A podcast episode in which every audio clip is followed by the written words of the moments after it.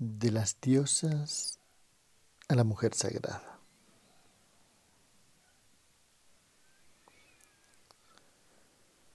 Todo esto es para que tú lo puedas ir integrando en tus reflexiones, en tus meditaciones, en ese proceso de ir reconstruyendo. ¿Sabías que hace más de dos milenios antes de Cristo, o sea, hace más de cuatro mil años, fue desapareciendo el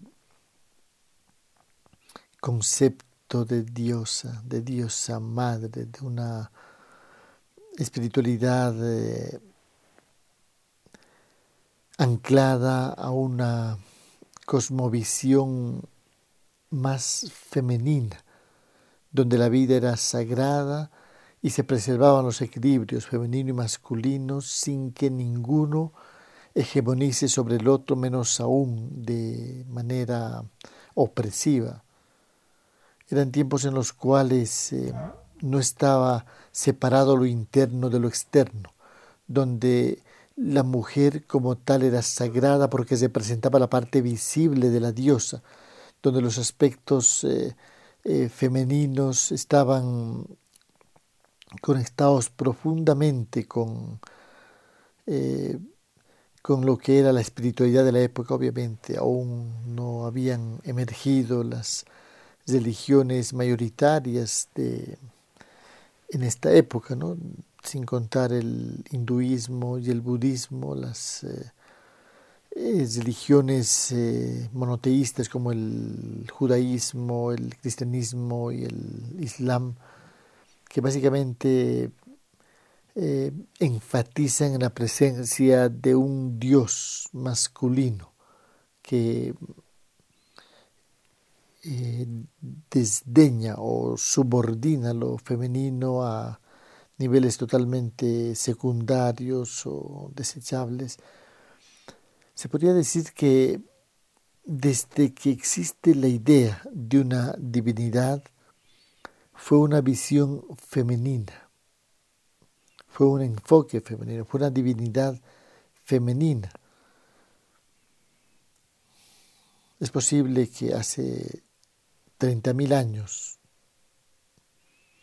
comenzó a tenerse conciencia de que la vida no acaba con la muerte, de que hay algo más, de que lo invisible también existe, también es real. Y entonces comenzaron a aparecer las diosas como formas simbolizadas de esas percepciones extrasensoriales y en un contexto de éxtasis que comenzaron a menudo en procesos rituales o de manejo de energía sexual elevada a niveles extáticos comenzaron a comprender, a darse cuenta, a descubrir que realmente había algo más aparte del cuerpo físico. Y fueron las mujeres, y fueron las diosas, y fue una espiritualidad femenina que pobló gran parte del paleolítico y del neolítico en una extensión cronológica de alrededor de casi 30.000 años que fueron eh, gradualmente, pero de manera radical, interrumpidos alrededor de pues unos dos milenios antes de esta era, así como cuatro mil años, terminando la edad de bronce y comenzando la edad de hierro, eh, pues eh, se fue entronizando la presencia de dioses, de divinidades masculinas, de una visión masculina de lo espiritual, destellando a, las diosas eh, hasta niveles de su total exterminio. Desde una lógica masculina recuerda que el hombre ha sido más cazador, es decir, siempre ha estado corriendo delante o detrás de un animal. Así lo expresan las pinturas rupestres. Desde esa lógica masculina, eh, la naturaleza estará para ser eh, explotada, lo racional será lo único válido y la mujer será relegada como sexo débil a funciones eh, secundarias. Se comenzará a analizar, a separar, a desconectar, se establecerá un desequilibrio entre lo masculino y femenino, comenzando a hacerse un liderazgo eh, con otro nivel de ejercicio de poder, de manera más dictatorial, se comenzará a separar el hombre de la naturaleza, lo interno de lo externo, lo intelectual de lo manual, incluso de nuestro propio cuerpo, ¿no? Eh, y comenzarán a implementarse regiones de carácter eh, monoteístas para reemplazar, es más, para enjuiciar y prohibir cualquier forma de panteísmo o de creencia en otras divinidades asociadas a la naturaleza. Un poquito, un baño así rápido de, de historia para que tú puedas situarte en los orígenes de, de la espiritualidad eh, femenina, que fue lo primero. La mujer fue la que le inició al hombre a la vida en el ámbito de lo sagrado. La espiritualidad femenina y las diosas existieron durante decenas, eh, durante por lo menos tres decenas de milenio, durante 25.000 o 30.000 años. El humano deambuló por el planeta con la idea de, de la existencia de diosas. Sin embargo, Hace como cuatro mil años aquello fue bruscamente interrumpido y la mujer relegada y sacada del ámbito ritual espiritual para ser reemplazados por los sacerdotes. Entonces ya no había la sangre mensual que sin daño al cuerpo podía ser ofrendada a la tierra, había que sacrificar animales, era necesaria la sangre, es un símbolo de la vida había que hacer sacrificios incluso humanos. Todo eso es importante tomar en cuenta porque el tema de lo sagrado y de la mujer sagrada que ahora estamos construyendo contigo en ti, es un poco la restitución de lo que antes las abuelas remotas ya lo ejercían, lo vivían como lo más natural. La mujer es la traductora de la Madre Tierra. La mujer es la intérprete del mundo invisible. Nada más tiene que recuperar su sensibilidad. El machismo, lo patriarcal le fue amputando esa sensibilidad. Hemos hablado de esto en los videos. Hoy quiero básicamente conectando este audio con el anterior, cuando te hablé de los ocho arquetipos andinos, decirte que tú estás reconstruyendo a las abuelas de antes, tú estás enhebrando en, el, en la aguja contemporánea, en el ojo de la aguja de este tiempo, ese hilo de sabiduría que ha ido atando una generación con otra y constituyendo un linaje de sabiduría que de cara a los descendientes podríamos mencionarlo como un legado. Lo que tú vas a dejar a las mujeres de tu familia que vienen detrás de ti después, hijas, nietas, en fin nuevas generaciones. En ese sentido, en ese contexto macro, estamos dibujando a la mujer sagrada que está repensándose, reorganizándose vibratoriamente. Entonces puedo decirte, continuando, así una vez que tú agarraste ya el asunto y lo situaste como corresponde, decirte que articulando con lo que te había comentado antes, cada mujer, cada proyecto en musa, tú en este caso concretamente, tienes que ir eligiendo los rasgos de los arquetipos que tú necesitas incorporar a tu vida en esta fase de reconstrucción. Se podría decir que aquí tú estás eh, gestando tu nuevo nacimiento, un segundo nacimiento. Y para ello, pues eh, tu reflexión y tu trabajo con los eh, arquetipos andinos puede ser de fundamental importancia. Trabaja con los ocho arquetipos, es decir, la musa tiene sus ocho arquetipos equilibrados. Es un equilibrio dinámico, por cierto, ¿sí? pero parte enfáticamente desde una visión desde una cosmovisión femenina. Después ya, si se quiere, y a la luz de otras lecturas, tú podrás irlo conectando esto con lo que se llama el inconsciente colectivo. Lo importante es que tú veas en cada referente arquetípico que te he presentado modelos de conducta que te van a permitir eh, pues reconstruirte con referentes eh, fundamentales, evolutivamente hablando. Recuerda que los arquetipos representan facetas que tú tienes que desarrollar en ese proceso de ir reconstruyéndote. Eso también luego lo vas conectando con las ruedas y los círculos que adjunta, que incluye el manual de la mujer sagrada, que es otro elemento, otra, eh, otras herramientas que tú tienes que ir trabajando en ti. Quiero rápidamente a continuación hacer a manera de inventario, así una enumeración de, de los rasgos que la musa requiere tener, aquí lo trabajando, lo que ya lo tienes serán tus fortalezas, apóyate en ellas, lo que te falta, apúntalo. Para irlo trabajando, puedes ir trabajando gradualmente así, pon una lista de espera, aspectos a trabajar y enfócate profundamente en cada uno de ellos. Voy a hacer rápidamente un, a manera de un resumen así, una inventariación de algunos rasgos y características que la mujer sagrada posee, como una forma de decirte, eh, por ahí es, ajusta esto, incorpora aquello, descarta aquello, la musa usa todas sus inteligencias. Hay un audio, hemos hecho alusiones en los videos, pero hay un audio posterior en el que vamos a ir hablándote más de las inteligencias, entendidas estas como capacidades que traemos innatas, pero que las traemos en semillas, que hay que germinarlas y acrecentarlas. La musa usa todas sus inteligencias, unas más que otras, por supuesto en función de, de, su, de sus eh, opciones existenciales y de lo que ella considera como sus talentos fundamentales, además de tomar en cuenta aquello que ama hacer. Usa todas tus inteligencias, todas las que necesitas.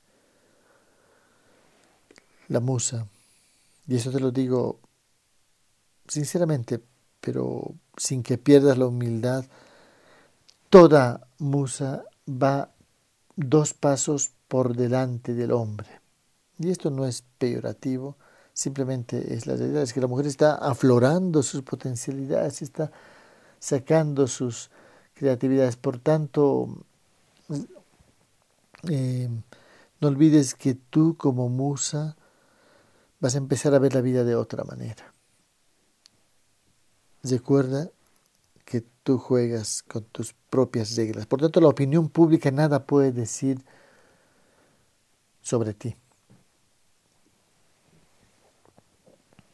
La musa es experta en en manejar conflictos. Los problemas le encantan, se divierte, se fortalece con las adversidades, aprende de ellas, las disfruta. Recuerda, experta en manejar conflictos.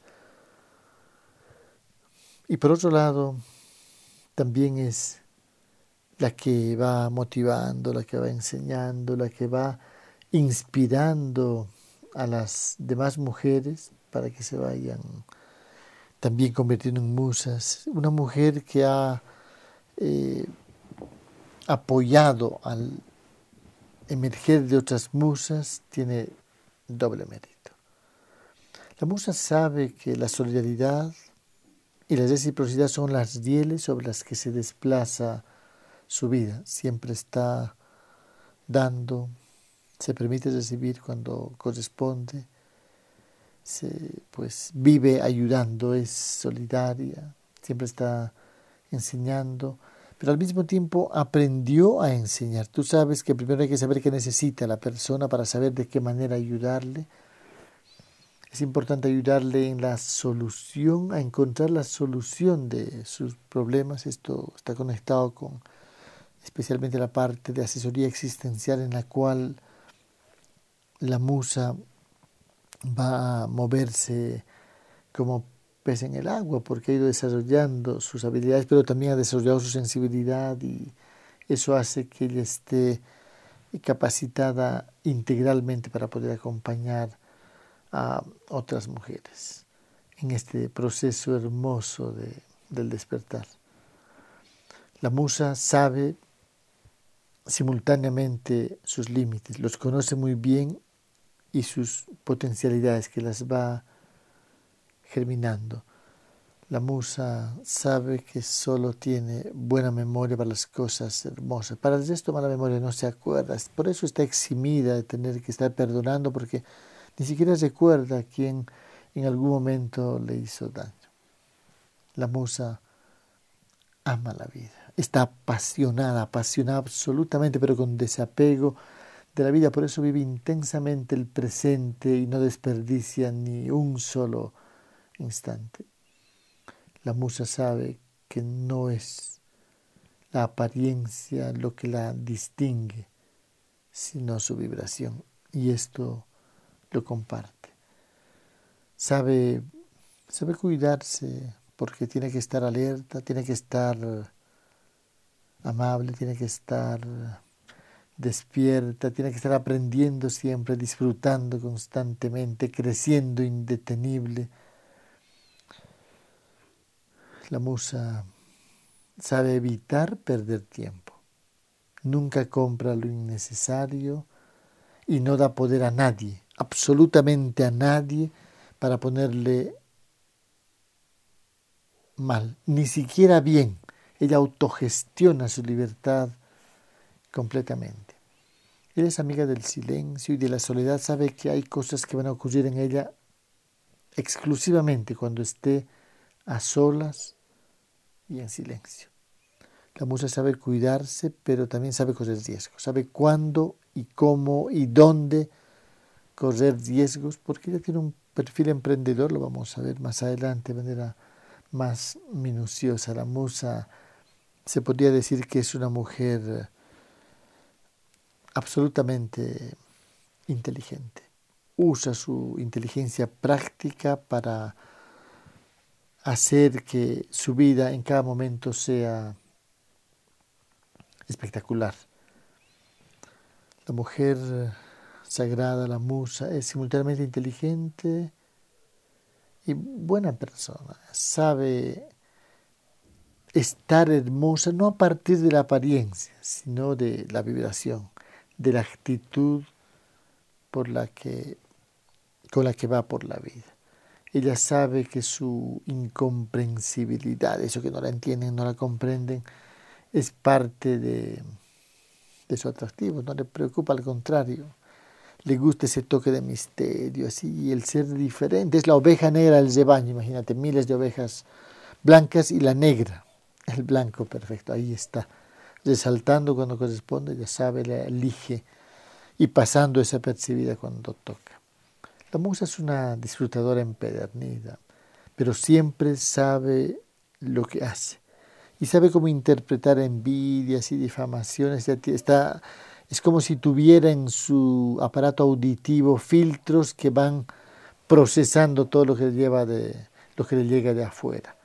Ella está siempre despierta, siempre dispuesta a aprender, a ayudar y a dejar, a abandonar a quien le interfiere o no la comprende y no quiere despertar. Y bueno, pues toca seguir adelante, seguir fluyendo. Por ello, podría decir sin exagerar que la musa es em, una mujer irresistible, ella está consciente que se vive solo una vez trata de sacarle el jugo a la vida, eso de viva al máximo, como mínimo, una vida como mínimo espectacular. La musa es una mujer despierta y una mujer despierta no busca un hombre dormido. Por tanto, mientras no tenga la compañía de la jerarquía que ella requiere, disfruta de su soledad. Por supuesto que tiene tiene su tribu, tiene su clan, tiene su círculo de afecto y de confianza. Y pues eh, lo pasa muy bien con, con, su gente, gente que habla el mismo idioma y con el resto los clanes, a ayudar, a despertar, está consciente que, que ella hace lo que ama y dentro de eso el ayudar a los demás, pues ahí no hay ninguna discriminación. Bienvenidas todas, todas las que quieran despertar, por supuesto. La musa sabe que para ser bella solo precisa ser ella misma, tú misma. Esa es la vibración magnética que pues encanta a, tanta gente. La mujer sagrada, la musa, la mujer sabia, no se complica, va por la vida fluyendo como el agua entre las piedras, la musa, está con esa capacidad del agua de tener la forma de la circunstancia en la que se encuentra, porque su vibración es la que decide, en definitiva, su, el nivel con el que va a moverse en cada situación, más nunca cayendo en incoherencias ni contradicciones. Ella puede equivocarse de vez en cuando, pero aprende el dos si tropieza y cae, se levanta rápidamente, ella sabe que su caminata es indetenible, sabe que lo que ella es se expresa en su vibración, sabe que no es la ropa, es la personalidad lo que la hace lo que ella es y que eso por sí solo la vuelve, la convierte en una mujer atractiva con independencia de la edad que tenga actualmente. La musa no se preocupa en absoluto por lo que los demás digan de ella. Al contrario, agradece, aunque se acuerden de ella para difamarla, agradece la situación. Ella sabe que en la vida las cosas no son en sentidos excluyentes, así 100% buenos o malos, recicla, alquimiza, reorienta ella sabe que los miedos ocupan mucho espacio en el campo energético que somos, por tanto los va descartando constantemente y si alguno no le interfiere, lo deja ahí simplemente como una forma de, de reírse de su vida pasada y de saber cómo antes el miedo le impidió hacer determinadas cosas y que ahora está totalmente eh, encaminada, avanzando al ritmo que ha elegido ella eh, los miedos descartados, reciclados y alguno que queda por ahí si no interfiere, pero se lo deja, así como parte de la arqueología de una época que ya fue y que, sin embargo, ahora está en otro nivel. Está consciente, siempre está consciente la musa que la vida es breve, por tanto, no desperdicia tiempo. Duerme, descansa profundamente lo necesario y como está conectada con el orden cósmico, con el Chekpache, con el wifi cósmico, pues es incansable, no gasta, no consume su energía, está conectada, está disfrutando con su instrumento afinado de la sinfonía cósmica. La musa es fiel a sí misma, totalmente. Con los demás, leal, cumple sus acuerdos a rajatabla, pero la fidelidad que está referida a ella misma es absolutamente fiel. Avanza rumbo a su objetivo conectados a la misión que tiene. Es decir, que para la musa la infidelidad no existe, excepto para con ella misma. La musa sabe que una mujer despierta es atractiva, pero es atractiva para el hombre inteligente, básicamente para el hombre mínimamente despierto la musa es una persona básicamente feliz, no se aguanta las ganas de vivir, por ello posee un entusiasmo contagioso y no se priva de nada bueno. ¿Por qué te digo todo esto? Estamos complementando los um, arquetipos para que tú te parezcas, para que tu imagen actual la vayas remodelando, tomando como modelos los eh, ocho arquetipos andinos y estos rasgos que complementan lo anteriores para que tú te parezca, para que tú te conviertas a tu manera en función de, de tu personalidad, pero a tu manera, pero indetenible, así remodelándote sin miedo, absolutamente.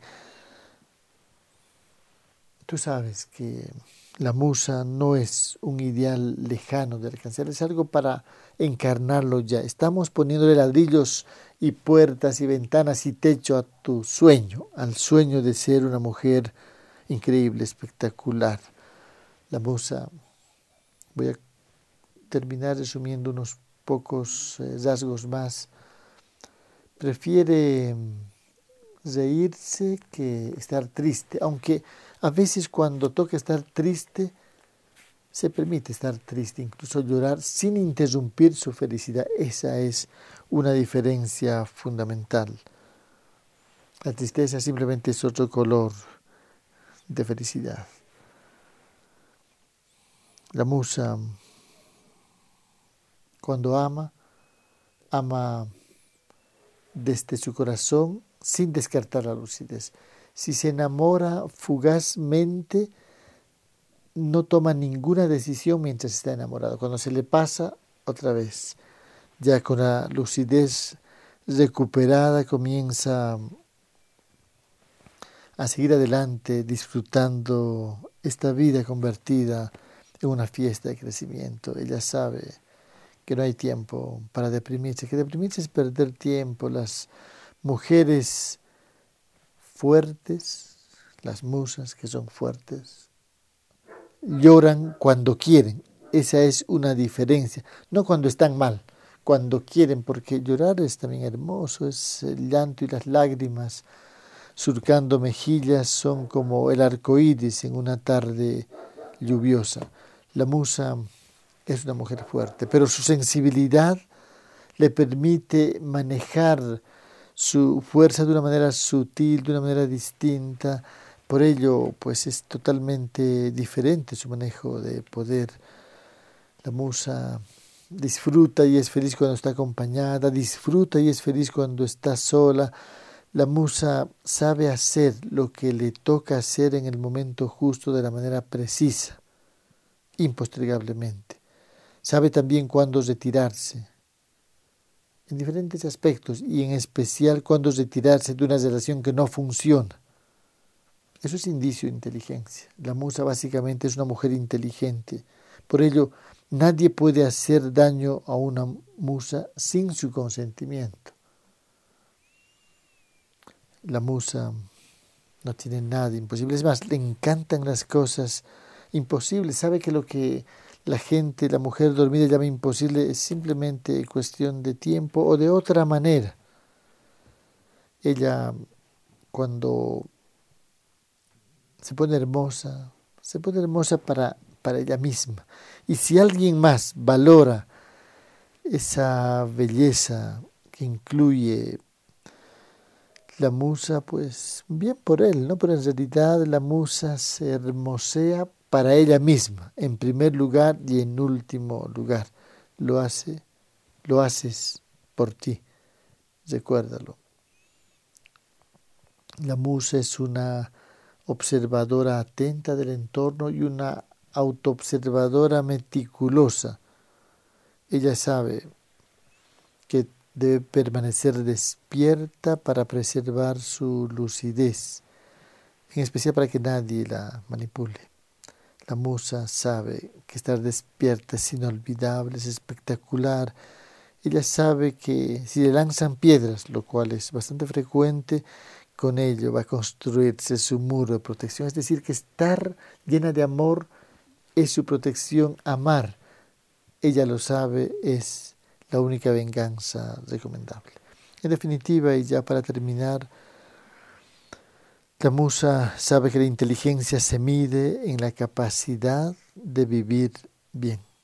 Por ello ella va tranquila por la vida, no es víctima ni verdugo de nadie. Además, es experta en cerrar ciclos cuando corresponde porque todo lo que empieza un día termina. Todos estos rasgos y los de los ocho arquetipos andinos que antes dejé en tus manos es para que vayas pasando a la práctica y en la acción, en el taller del día a día, que vayas incorporando a ti, remodelando, rediseñando tu personalidad y tu vida en función de estos modelos que te hemos dejado en tus manos. La mujer sagrada está regresando, eso es inevitable, presiento que eres tú. Entonces te digo, bienvenida.